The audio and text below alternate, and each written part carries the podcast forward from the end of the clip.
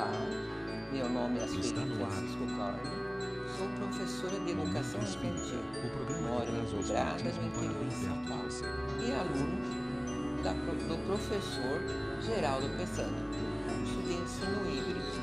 E hoje vou falar um pouco sobre o ensino híbrido.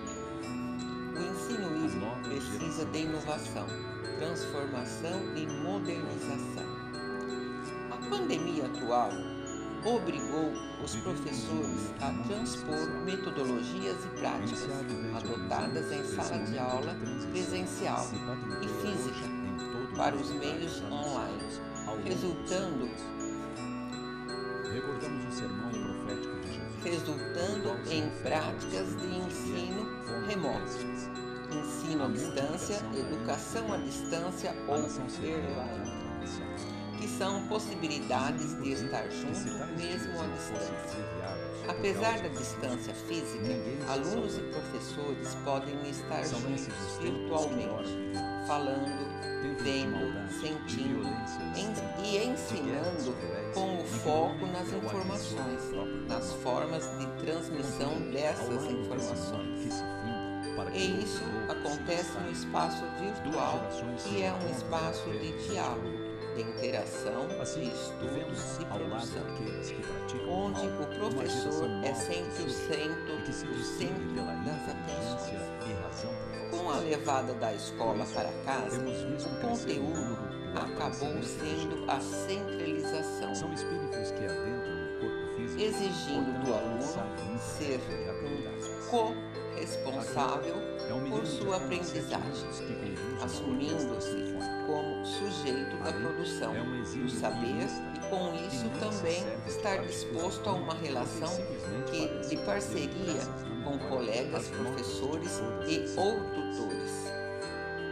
O ensino híbrido seria a mistura de um blend de todas essas experiências, sendo o ensino nem online apenas e nem offline, sim Lembramos de Terence online. matemático australiano de origem chinesa. É preciso modernização, pois a tecnologia sozinha não muda as práticas Aos 40 pedagógicas. Temos que trabalhar com 200 projetos.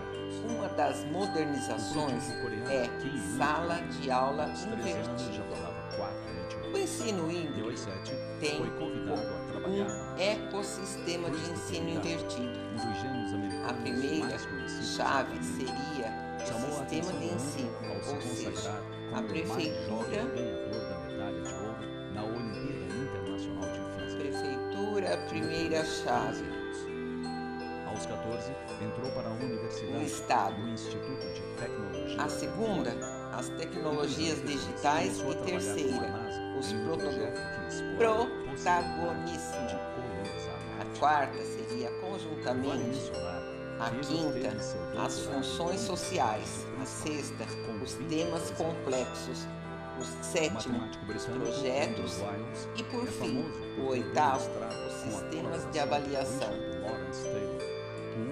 Os objetivos de ensino híbrido seriam desenvolver a curiosidade intelectual, a busca de informações, a análise do problema e levantamento de hipóteses, a busca de fontes de informações e o conjunto de informações. O professor deve comunicar-se, dinamizar e convidar a construção do conhecimento, sendo É o curador aquele que pesquisa e seleciona o que há de melhor para o roteiro do estudo. Os aplicativos como fonte de informações, web e mídias usadas e voltadas para o aprendizagem. Valorizando o saber do outro, com a mediação do professor. Conversação entre todos, interagindo. Aprender fazendo com atividades práticas. Dinamizar o grupo. Avaliação com base nas competências e habilidades.